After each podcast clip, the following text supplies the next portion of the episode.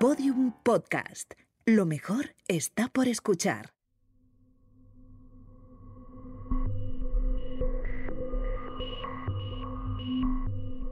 El 4 de julio de 2019, un grupo de vecinos de un pueblo de Barcelona atacó un centro en el que vivían más de 100 menores migrantes no tutelados. El ayuntamiento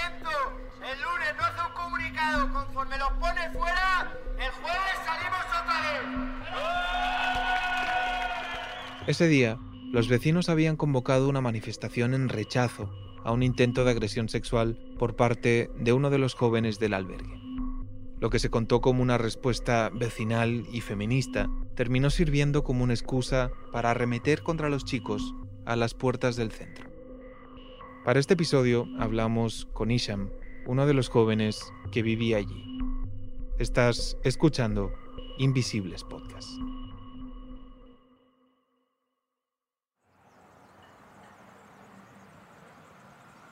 Hola Luis, ¿qué tal? Hola, Isa, ¿cómo estás? Ve, ve, ve. Alhamdulillah. ¿Qué tal el trabajo? Ve, muy bien, sí, sí. ¿Dónde estás ahora? En Canet, está lejos que del otro, pero está bien. Mejor que nada. Isham tiene 20 años, es de Marruecos y está trabajando como albañil. ¿Cómo vas hasta el trabajo? Bien, bastante bien, se acaba rápido. Es de pintura, como mucho. Dos semanas en un sitio y ya cambiamos de pueblos y de todo.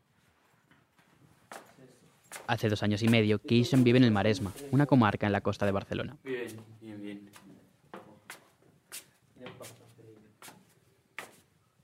Antes de llegar aquí, pasó por distintos centros de jóvenes tutelados hasta que cumplió la mayoría de edad y tuvo que irse.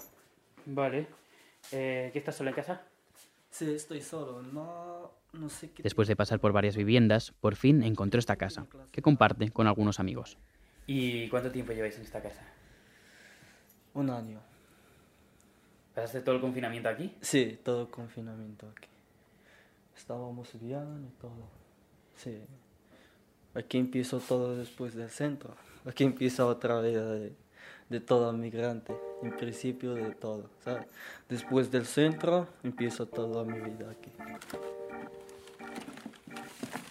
Estos dos años, Isham ha estado estudiando catalán y castellano. Me enseña algunas de las notas que él y sus compañeros pegaron para repasar.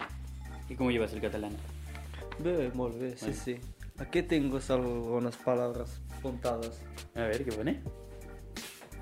que es amanida ensalada, nomes solo, am con, confiança, mai, local, esteu, todo eso. Este me aprende el catalán una beca. Isham es de un barrio popular de Tetuán, una ciudad del norte de Marruecos. Y allí tengo mi familia, tengo todo allí, tengo muchos recuerdos. Jugamos siempre cuando salíamos del colegio, nos juntamos en el barrio, jugábamos mucho, fútbol, todo, ¿sabes? El barrio para mí todo. Isham vivía con su tía, su madre, sus cinco hermanos y su padre. Bueno, mi padre trabajaba también de paleta en Ceuta. Ahora ya no, pero sigue trabajando de paleta, pero ante todo. Y mis hermanos, cada uno, algunos tresista, algunos de mecánica, algunos de, de tapicería, no sé cómo se llama. Tapicería. Desde pequeños, tanto Isham como sus amigos ya habían escuchado cómo algunos de su barrio habían llegado a Europa. Historias que empezaban a sonar en las calles, en los recreos del colegio, en Instagram, en Facebook. Siempre pensábamos en Europa. No sé por qué. Porque lo vemos que no hay futuro, no hay trabajo, no sé qué, mucha gente hablando de eso, no sé qué, muchas cosas y empezamos de pensar, pensar, pensar. De Europa escuchaba, Pues nada, creo que todas son mentiras. que miente gente que aquí trabajo, vas a encontrar un trabajo fácil, no sé qué, vas a hacer los papeles. Conocía solo mentiras. Al igual que muchos otros jóvenes, Isham se fue generando expectativas, hasta que un día eligió dejar Marruecos y salir a probar su futuro en Europa. Quiero salir, pero mis padres no me dejan. Me dijeron allí no hay nada, no sé qué, vas a dormir ahí en la calle, todo eso. Yo no digo, no, ahí hay todo, hay trabajo, hay futuro, no sé qué. Voy, no voy, voy. Mis padres, que dicen mis padres, Europa. Al final digo, voy a probar a ver qué hay. Y entró en Ceuta con pasaporte, porque la gente del norte de Ceuta se puede entrar, la gente de Tetuán se puede entrar en Ceuta con pasaporte. Ceuta es una de las dos ciudades españolas ubicadas en el norte de África. La otra es Melilla, Estas ciudades tienen unos acuerdos especiales que permiten a los vecinos marroquíes de la zona entrar y salir sin necesidad de visado. Por eso, Isham decidió pasar por ahí. La frontera de entre Ceuta y Marruecos es como, como una puerta, pero es muy difícil. Pero una frontera de una, una pared muy grande, ¿sabes? Las rutas para llegar hasta España son diversas y ponen constantemente en riesgo la propia vida.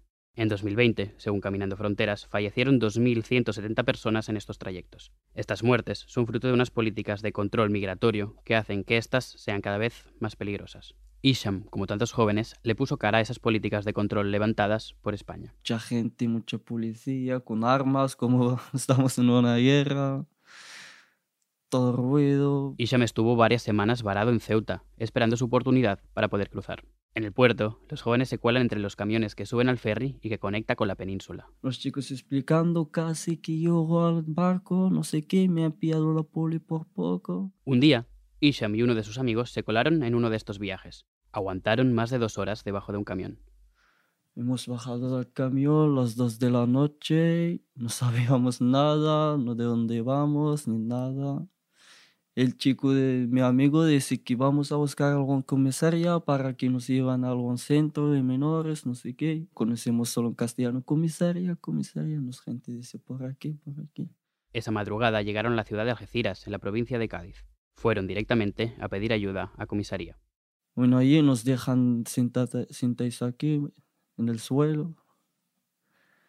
Y cuántos años tienes, cómo habéis llegado, porque estábamos socios con el grasa del camión y todo eso. Y nos dejan, vais a dormir hoy y mañana te lo llevamos al centro. Y se y su amigo pasaron la noche en esa comisaría. A la mañana siguiente... Me llamaron, vino, me han hecho los huellas, las fotos y todo eso. He vuelto en la celda, ha llamado a mi amigo y lo llevaron al centro, o yo no y no ha vuelto mi amigo durante un poco rato. Estoy preguntando mi amigo, mi amigo, y os dijeron, se ha marchado en el centro. Dijo yo, dijeron que vas a quedar aquí. Y yo, ¿cómo que voy a quedar aquí? No sé qué. No sé si están mintiendo, están diciendo de verdad. Sí que estaba esperando a ver cuándo me iban al centro se acabó la paciencia, estaba solo, no tengo con nadie a hablar. El primer encuentro de Isham con el sistema de protección en España empieza aquí. No empieza en un hospital, tampoco con un educador social. Empieza en una celda, siendo menor. Y llegó la noche y me dijeron que ibas a cambiar la celda. Y me llevaron a la otra que es más pequeña, no hay ni colchón ni nada. He, he dormido tres días en el suelo no me trajeron ni agua, ni comida, ni nada. Yo estaba allí gritando solo el agua, ¿sabes? Casi que muero de sed y de hambre. Hasta que llegó la noche me trajeron un poco de comida. La celda era muy pequeña, así. De dos metros a tres, algo así. Y solo el suelo, el suelo está mojado. Después de esos tres días en comisaría, trasladaron a Isham a un albergue de menores a las afueras de Algeciras el mismo donde habían trasladado días antes a su amigo. En verano de 2018, el albergue tenía una capacidad para 24 jóvenes. Sin embargo, en ese momento, había más de 160 chavales hacinados en las instalaciones. Allí no tenía yo ni móvil ni nada, es difícil para encontrar alguna llamada, además es cara. Su familia seguía sin saber de él. Hasta el momento, ni en comisaría ni en el centro le habían dejado hacer una llamada para avisar que estaba bien. He pedido a un chico que estaba allí y me ha dado solo un audio por WhatsApp, así por lo menos. Cuando lo he enviado el audio, me ha llamado mi hermano rápido una videollamada. He hablado con mi familia un minuto, ya está nada más. Y se ha apagado el móvil de, de la batería, no tenemos ni cargador ni nada. ¿Cómo estás? No sé qué, solo quiere verme, ¿sabes? Y yo solo quiero, y yo vean, bien, alhamdulillah, estábamos aquí, estamos aquí en un centro. Bueno, muchas preguntas y mi madre llorando, un poco contentos, pero también tristes. Claro que algo no ha salido a país. ¿Y tú? ¿Cómo estás? Triste en el momento, porque la primera vez que la vi mi madre en el videollamada. Y te hecho de menos a mi madre mucho. Después de Algeciras, Isham pasó por varios centros españoles. El propio sistema de acogida decide el traslado de los jóvenes en función de las plazas que haya en cada uno. El último estaba en medio del monte y apenas tenía recursos. Por eso escapó. Junto con sus compañeros estuvieron barajando opciones hasta que el familiar de un amigo suyo les comentó que vivía en la comarca del Maresma, cerca de Barcelona. Una vez en la ciudad, tocaron el timbre de la comisaría Hasta que salió un poli y nos dijeron, joder, ¿qué entráis? Nos han dado ni comida, ni nada. Nos dijeron que esperáis aquí una hora, no sé qué, y íbamos al centro. Pero hemos dormido toda la noche en la comisaría, en el suelo. Y hasta mañana nos llevaron a un centro de emergencia en el paralelo. Lo que Isham describe como centro de emergencia es en realidad la oficina de la Dirección General de Atención a la Infancia y Adolescencia, conocida también como de Gaia. El organismo encargado de la tutela de estos chicos en Cataluña había habilitado sus oficinas para que los jóvenes pasaran la noche. Durante semanas, los chicos que acababan de llegar dormían en los suelos de las comisarías y los juzgados. Y hasta estuvimos ahí tres días. Estábamos más de 50, no sé qué, hasta que una noche vinieron una, no sé si es directora o jefa de todo eso. Nos dijo, vamos a abrir un centro nuevo, no sé qué, no- aquí Masnau, Maresma, hay tren, hay todo, los chicos contentos. Esta noche vais a coger el autobús para ir allí, no sé qué.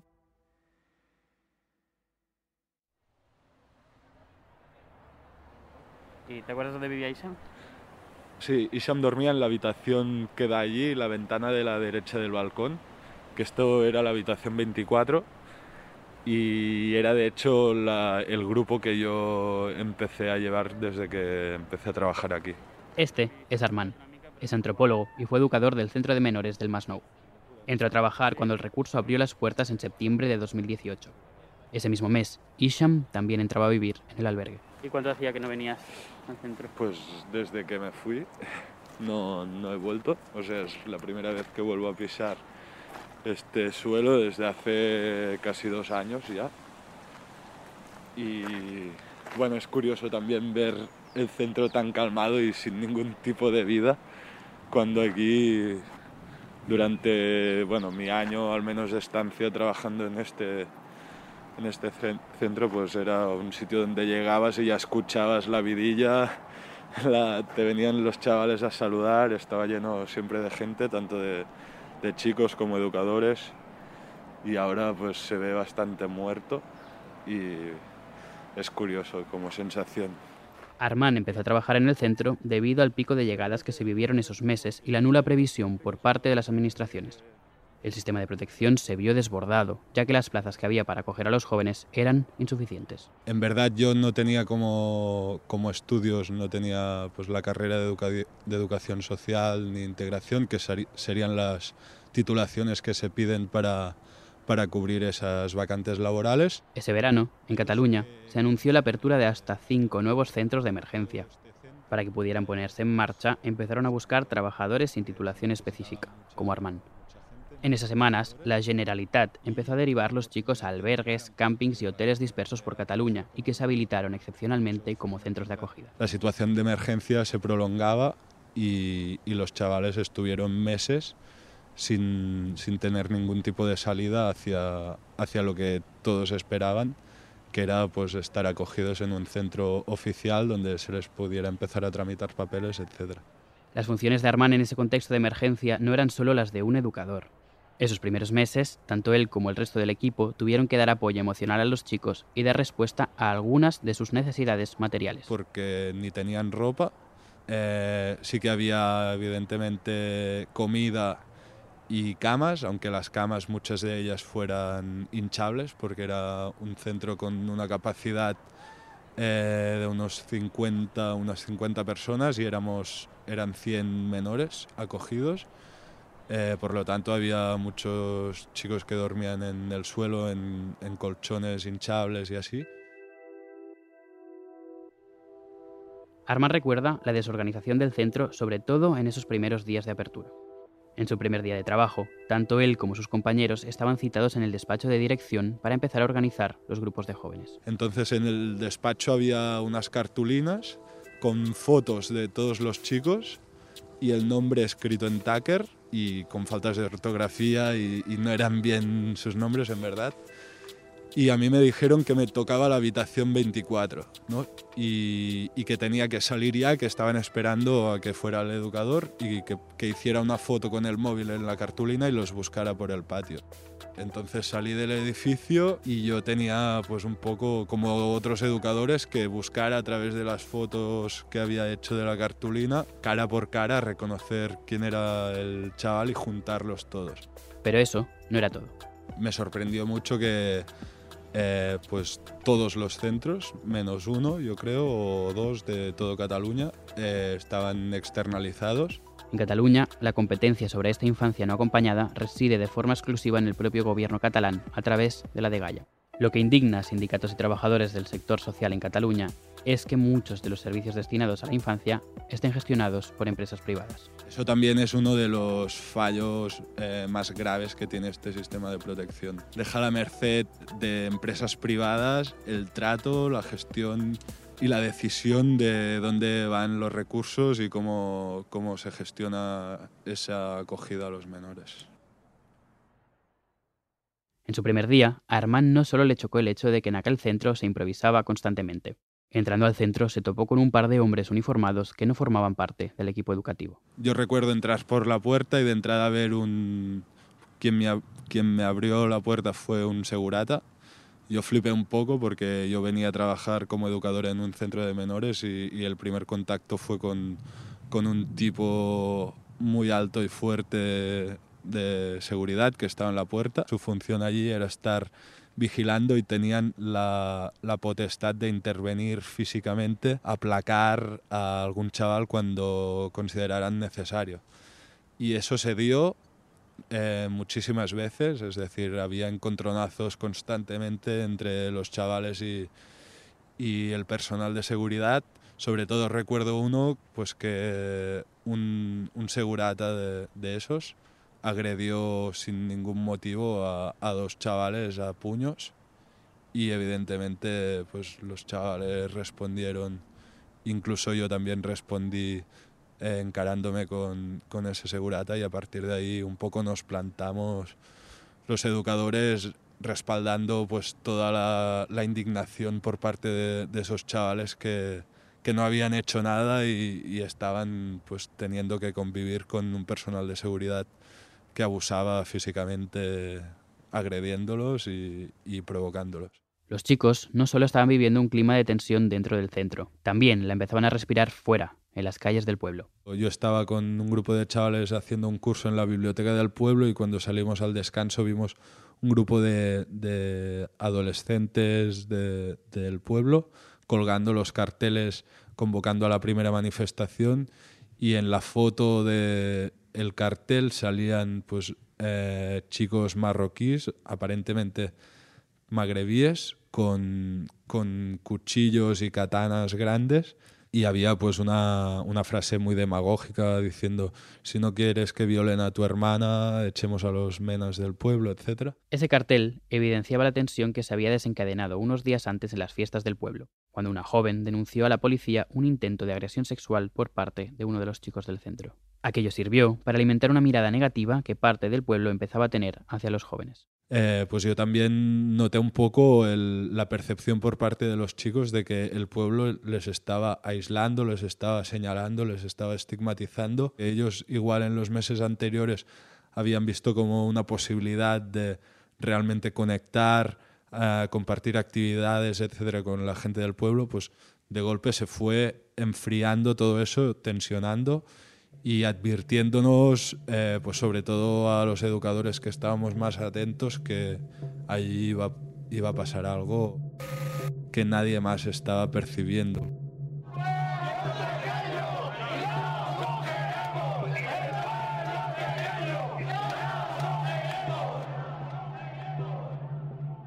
El 4 de julio de 2019, un grupo de vecinos del Masnou convocó una manifestación como respuesta al intento de agresión sexual que se había dado en las fiestas del verano.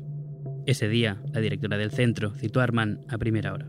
La propia directora me recordó que ese día había convocado una, una concentración que, que, bueno, que podía ser peligrosa, aunque tampoco ella yo creo que tampoco imaginaba el calibre que podía coger.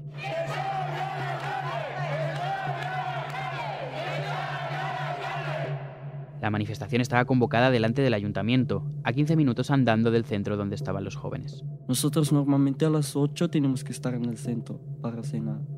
En este día a las 6 tenemos que estar porque la manifestación lo van a hacer a las 7 o algo así. Ese día, Armán era el coordinador del turno y tuvo que explicarles a cada uno lo que estaba pasando. Recibía la consigna por parte de dirección que no fuera alarmista. La compañera que estaba allí en la propia concentración pues me iba informando que el ambiente estaba muy caldeado y que, se estaba comentando que iban a subir al centro. una marcha hasta el albergue. Y en el albergue vamos a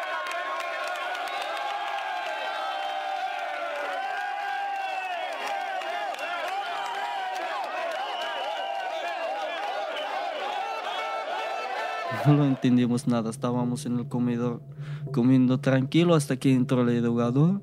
Nos dijo, los chicos, todos vais a entrar en el centro porque están los racistas, no sé qué, allí quieren pegarte, quieren pegarlo- pegarnos, no sé qué.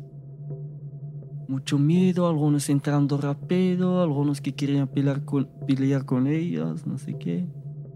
Entramos en el centro, no sé, lo han cerrado los educadores todas sus puertas. Nosotros por las ventanas lo vimos mucha gente tirando piedras. No había ni poli, dos locales, no ha llegado la poli rápido. Desde el jardín tiene una valla afuera, así. Ellos no pueden entrar de la valla. Y han entrado algunos que querían pegarnos. Ese día, los manifestantes entraron y agredieron física y verbalmente a los jóvenes, mientras Armán y el resto del equipo intentaban sostener la situación. centro teníamos la consigna de cerrar las ventanas y hacer como que nada estaba pasando ahí fuera. Es decir, que mi función en ese momento como coordinador era eh, ocultarles a los chicos lo que estaba pasando cuando ellos mismos estaban siendo testigos de, de la vulnerabilidad en la que, en la que se estaban encontrando, ¿no? siendo eh, pues atacados por, por un grupo de, de muchísima gente, muchos de ellos nazis declarados. Yo creo que todos pasamos mucho miedo, eh, sobre todo por la posibilidad de que se desmadrara aún más de lo que se desmadró el asunto, ¿no? Si realmente las personas que se estaban manifestando hubieran llegado a entrar a la casa. Esta es Sara Montesinos. Sara es vecina del Maresma y es periodista. El día de la concentración también estuvo presente. Bueno, yo tengo un, un recuerdo muy, muy duro y, y lo recuerdo como uno de los peores días. Además, ese mismo día, yo hacía media hora que había llegado a Premia, venía de Ceuta. Esa misma mañana, Sara había estado en Ceuta grabando para una serie documental sobre el trayecto de estos jóvenes. Después de llegar a casa, fue directa a dar apoyo a sus compañeros. Movimientos sociales y colectivos de la zona habían convocado una contramanifestación. El objetivo era apoyar a la víctima y condenar las actitudes racistas y los discursos de odio contra los chicos del centro. Pero la reacción de los vecinos fue muy complicada. Nosotras nos, bueno, nos insultaron, nos, nos desearon violaciones, ¿no? Es como el discurso siempre de, bueno, pues que te violen a ti, bueno, pues mételos en tu casa, ¿no? Bueno, eso, ese patrón de frases que se va repitiendo constantemente. Eh, hubo compañeras agredidas, hubo jóvenes agredidos y al final había una patrulla de Mossos de Escuadra, ¿no? Que yo me imagino a, no sé, cualquier manifestación por la vivienda, por el derecho a la vivienda delante de un banco y como mínimo tienes 10 furgonas, ¿no? En, cambio tienes un centro de menores eh, asediado con piedras, con gente que está realmente muy fuera de contexto, ¿no? Y, y mandas una patrulla y no tienes a nadie para, para poder defender a menores, que al fin y al cabo era como incluso, es que están tutelados por la Generalitat, o sea, cualquier piedra que caiga en la cabeza de estos chavales es culpa vuestra. Desde hacía días los carteles de la convocatoria estaban pegados por las calles del pueblo. Además, los educadores y los chicos del centro habían avisado en reiteradas ocasiones a la dirección. A pesar de los avisos, el ataque terminó con cuatro jóvenes heridos que tuvieron que ser trasladados al hospital. Tenemos una infancia eh, que según todas las normas y titulares está protegida, pero que a la hora de la verdad se lanza una granada en Madrid, eh, vienen 50 nazis aquí, en Canet también llegó, entró un señor con un cuchillo y en cambio, ¿quién está protegiendo a esta, a esta infancia? Y ya no hablo ni de las calles, ¿quién está protegiendo a esta infancia en los centros de menores, no? Como señala Sara, el ataque del Masnou no fue el único que se dio en España. En el año 2019 se repitieron ataques en los pueblos de Castelldefels, Canet, Arenys y el Masnou. En Madrid incluso se llegó a lanzar una granada contra el centro de menores de Hortaleza. Hasta el momento, ninguna investigación ha trascendido y no se ha responsabilizado a nadie por los hechos. Hemos visto casos en los que detrás de los ataques ha habido extrema derecha organizada y luego hemos visto otros en donde era básicamente el pueblo y los vecinos quien había propiciado los ataques. Y en algunos de ellos hemos visto como la extrema derecha ha intentado eh, pues poner su semillita en, estos, en estas respuestas vecinales, intentando como mm, llevarse el discurso hacia su terreno.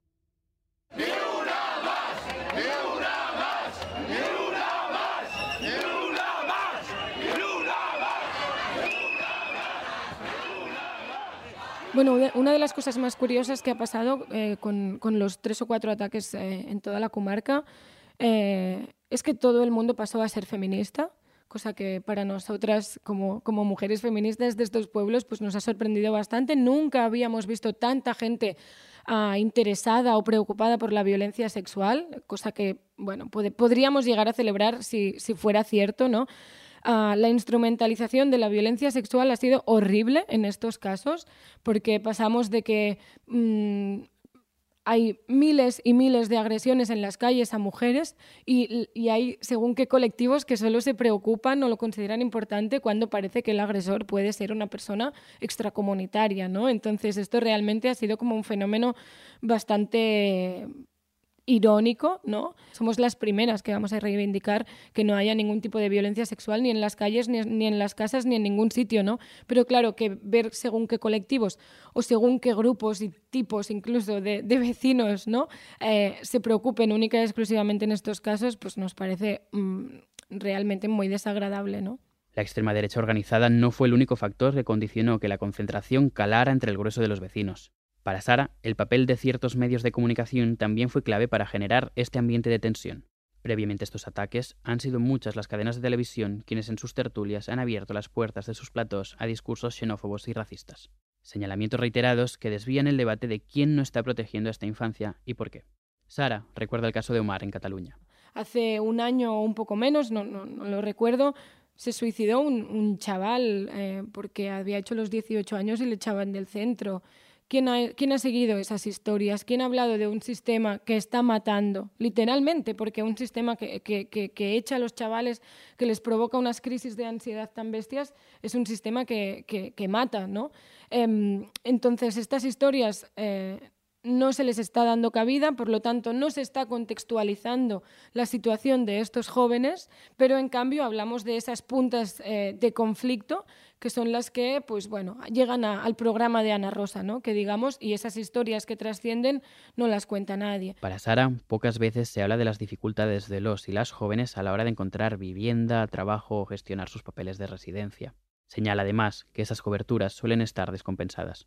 Hay cosas que se sobredimensionan muchísimo uh, y hay otras que duran o, medio telediario o un breve en el periódico. ¿no? El ataque a Hortaleza es, es, uno de los mejores ejemplos. Se tira una granada a un centro de menores y aún estamos esperando que, que alguien responda. ¿no? El otro día también agredieron a un, a un joven en, en, Barcelona por saltarse el toque de queda, como si saltarse el toque de queda fuera motivo de paliza por parte de la policía, uh, tampoco pasa nada. El año pasado en Girona echaron a unos chavales de un Pansal and Company solo por su, su aspecto racializado. Uh, unas semanas más tarde, la policía local les chillaba a los chavales y les iban a dar de comer en su país. Todo esto está grabado, hay imágenes, está documentado y en cambio no pasa nada.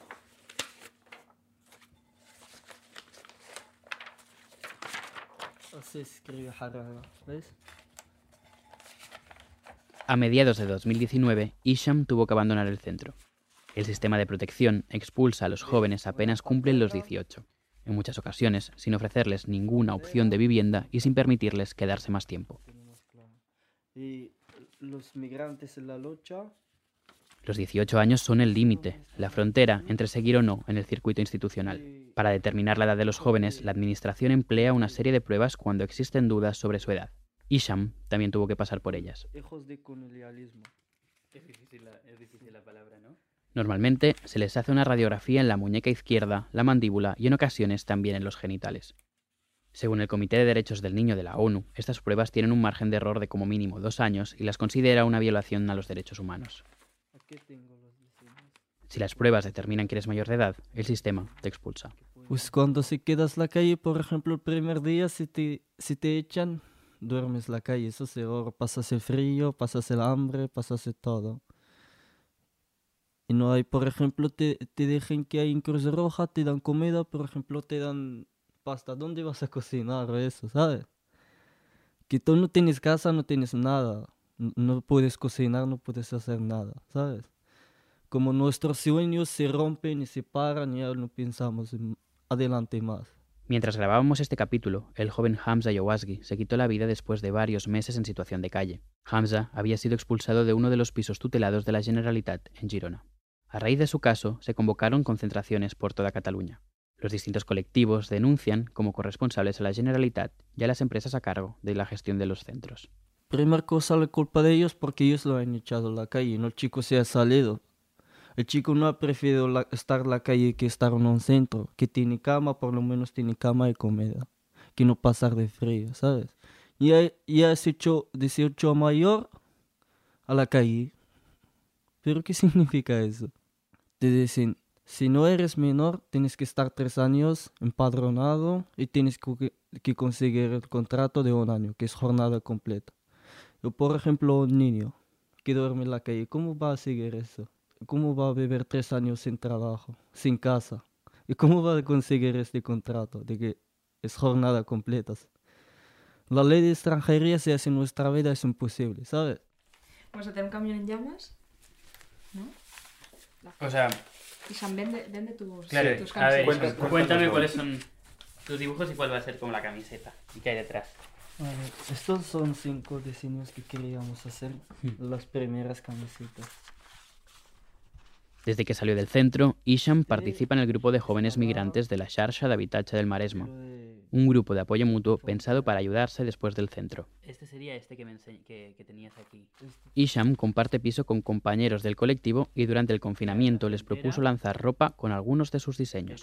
Ahora estamos intentando hacer una, unos diseños en algunas camisetas que se llama Harara. Harara que son nosotros, que son los chicos que salen del país, que que queman distancias, que queman fronteras, que queman todo eso, que se llama Harar. Aún yo sigo Harar, porque todos los extranjeros han pasado de Harar, ¿sabes? Es una palabra marroquí, algeriana, un poco árabe. Y hay muchas canciones por esta palabra y yo he pensado que tenía que hacer algo con eso. Isham dibuja desde que era niño y vivía en Tetuán, Siempre lo hizo para entretenerse. Ahora quiere que sus dibujos sirvan para algo más, para que se conozca su historia y la de otros jóvenes que han llegado a España. Creo que la mayoría no sabe, la mayoría piensa que hemos nacido aquí o que hemos venido caminando o algo así. Si saben todo eso, nos, no sé, por lo menos nos respetan, no nos pegan, no los, ¿sabes? No es fácil un chico que tiene 15 o 16 que sale abajo del camión una patera que estaban en el mar tres días sin comer, sin beber agua. Si no tuvieras al vecino y tuvieras a alguien con poder, ¿qué le dirías que hiciera?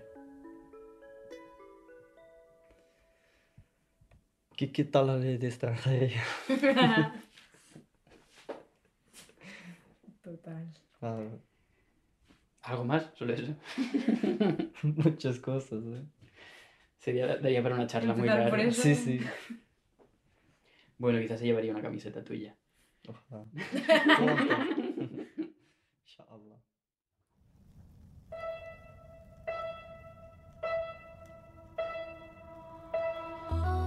Quemando Distancias es el cuarto episodio de nuestra segunda temporada y en el que nuestro compañero Luis Elías estuvo al frente. El resto del equipo de Invisibles somos Cristina Barrial, Cecilia Osorio, Nuria Rius y yo, Sebas Rodríguez, a cargo del diseño de sonido. Jimena Marcos también estuvo en la edición del episodio, Peter Petrowski puso la música original y Laura Gil hizo la ilustración. Esta temporada es posible gracias al respaldo de nuestros oyentes y cuenta también con el apoyo de Podium Podcast. Escúchanos aquí o en tu plataforma favorita. Aquí contamos historias al margen y desde los márgenes. Para saber más sobre nosotras, visita nuestra página web invisiblespodcast.com y síguenos en nuestras redes sociales. Estamos en Twitter, Facebook e Instagram. Mil gracias por escucharnos. Somos Invisibles Podcast.